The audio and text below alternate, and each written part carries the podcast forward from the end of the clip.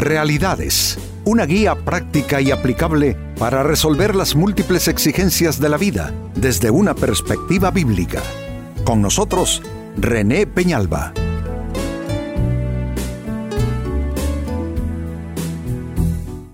Amigos de Realidades, sean todos bienvenidos. Para esta fecha nuestro tema, ¿cómo confiar después de haber sido defraudado? No es fácil, amigos, volver a depositar nuestra confianza cuando hemos eh, quedado con la herida, ¿no? De haber sido engañados, defraudados, traicionados en alguna manera. Esta es una experiencia común a todos los seres humanos, pues figúrense ustedes que aún Jesucristo fue traicionado eh, por sus discípulos. Entonces eh, significa que no hay escapatoria, significa que todos de alguna manera u otra, tarde o temprano, vamos a vivir esta experiencia, pero ¿qué es lo que debemos hacer? ¿Quedarnos hundidos en la mala experiencia o superarla, eh, como quien dice, para aprender y, y seguir adelante? Pues lo razonable es eso, poderlo superar. Y nuestro tema tiene que ver con ello precisamente, cómo confiar después de haber sido defraudado. En la carta de Pablo a los Corintios capítulo 6 versículo 7 dice lo siguiente, Así que en efecto es ya un fallo entre vosotros el hecho de que tengáis litigios entre vosotros. ¿Por qué no sufrís mejor la injusticia? ¿Por qué no ser mejor defraudados? Pablo está aclarándole a los creyentes que no es para nosotros llevarnos a juicio eh, a, los tribunales. Eso es palabra de Dios.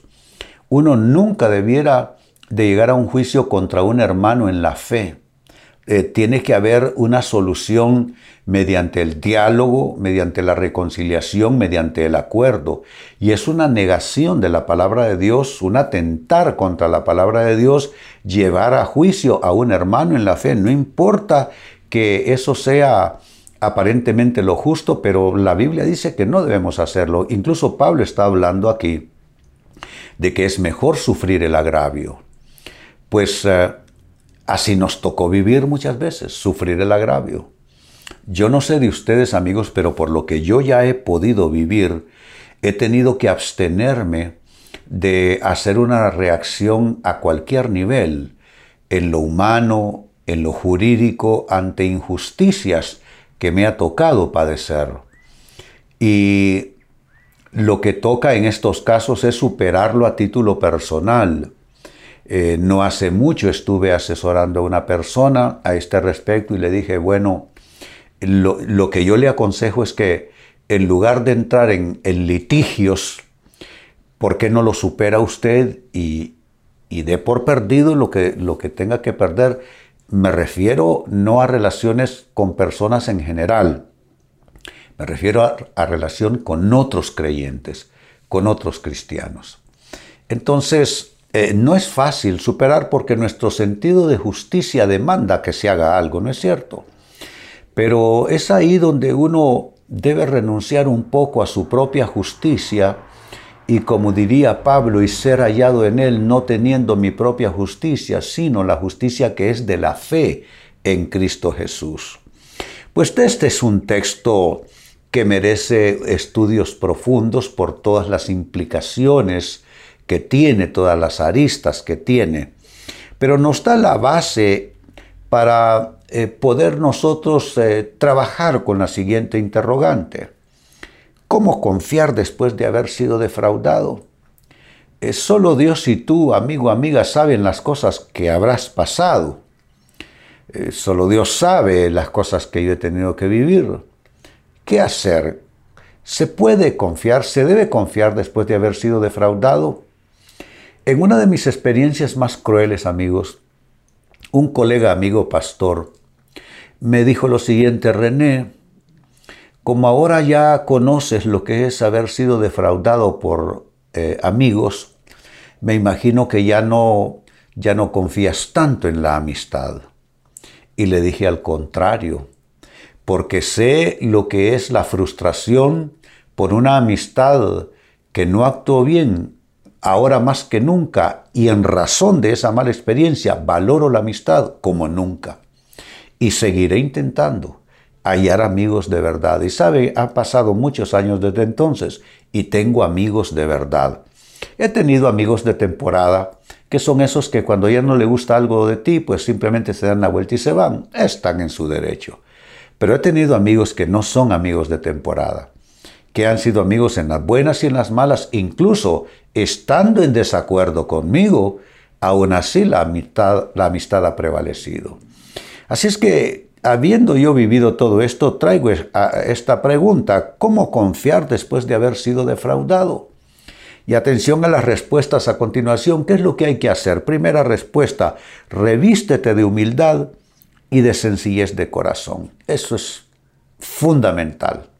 Eso es esencial, eso es insustituible.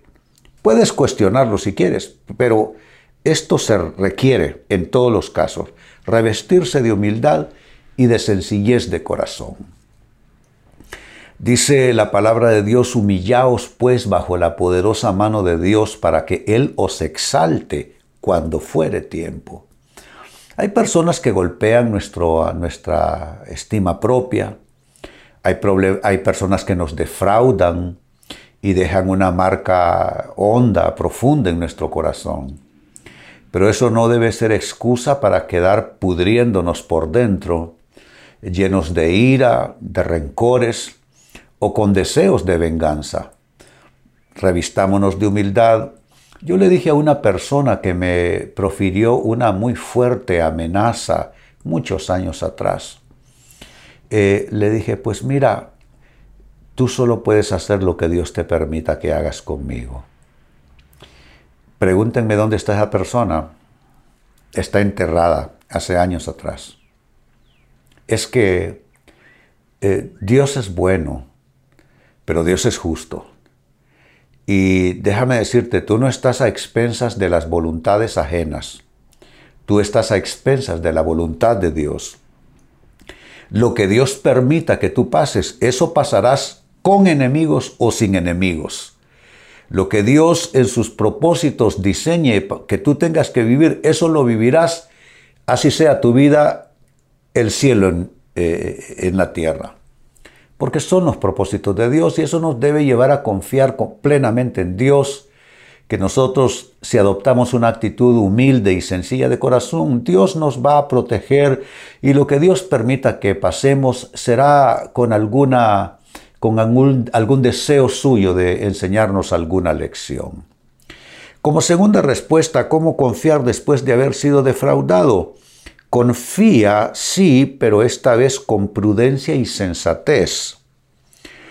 Eh, le decía yo justo la noche de ayer, me escribió ya muy tarde en la noche una persona angustiada, eh, diciéndome que eh, su pareja, con quien están separados hace años y quedó en poder de los niños, está abusando físicamente de ellos y, ha encontrado muestras de golpes los, en los cuerpos de los niños y los niños por temor no lo confiesan abiertamente, pero está la evidencia en los cuerpos en una visita que les hizo. Entonces yo le dije, bueno, algo que usted tiene que admitir es que usted se hizo cómplice porque usted abandonó a esos niños y los dejó en manos de él con razón o sin razón. La otra cosa es que usted debió pensar bien y averiguar con quién usted se estaba metiendo antes de tener esos hijos con él, cuando estaban en plano de romance. Y es que así sucede, amigos.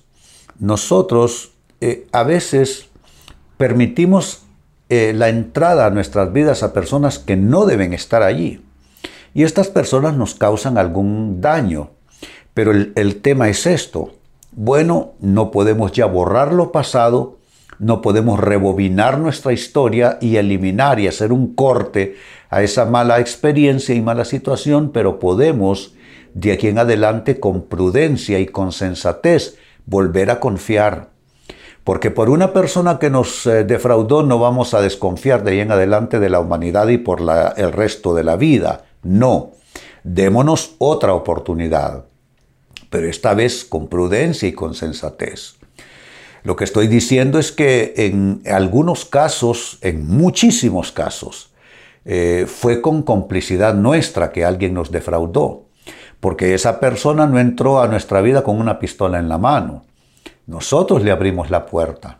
Quizá hubo amistad, quizá hubo intercambio de, no sé, de vida, de relaciones, de actividades juntos, a lo mejor se hizo negocios juntos, eh, se contaron cosas eh, íntimas, muy personales. Al final esa persona le defraudó, pero eso es digo, con la ayuda suya. Por tanto, aquí habrá que, como dije de entrada, ponerse humilde de corazón, eh, con un corazón sencillo, y ahora lo que estoy citando, confiar es seguir confiando. Ya no en esa persona, por supuesto que no, pero digo otras personas que van apareciendo en nuestro escenario de vida, confiar, pero en esta ocasión confiar con prudencia y con sensatez. Tercera respuesta, ¿cómo confiar después de haber sido defraudado?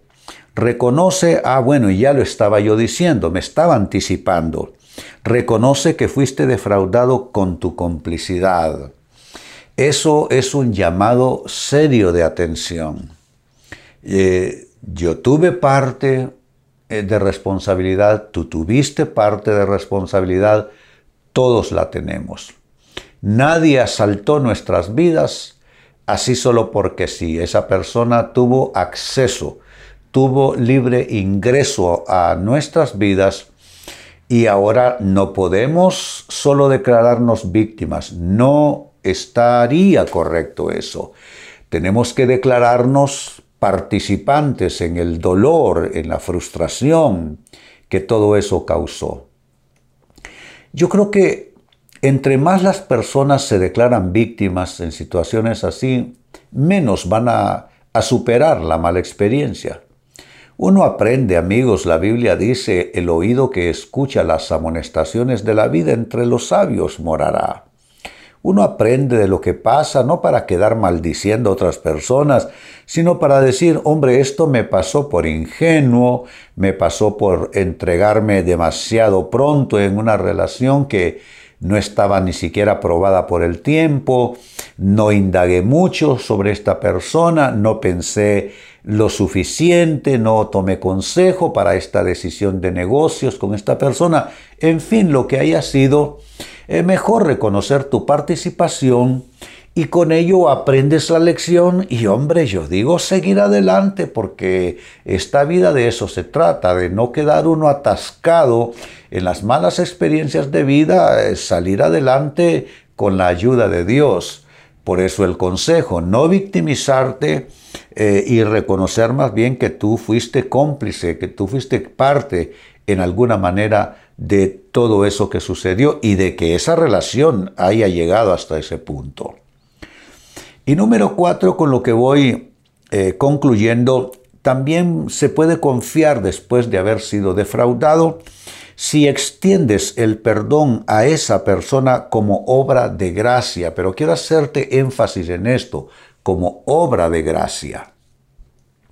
La gracia básicamente se puede definir de manera sencilla como favor inmerecido. Eso es la gracia. A ejemplo, a manera de ejemplo, tenemos la gracia de Dios sobre nuestras vidas. Él nos concede perdón, eh, no por méritos nuestros, sino por mérito suyo.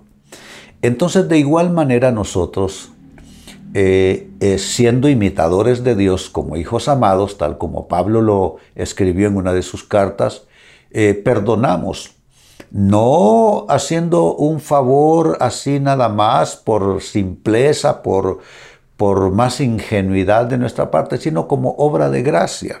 Decimos, esta persona no lo merece, pero yo la perdono. Esta persona ni siquiera se ha arrepentido, ni siquiera admite su, su mal, pero aún así yo la perdono. Esta persona sigue actuando de la misma manera con otros, pero aún así yo le perdono. Es perdonar como un acto de gracia.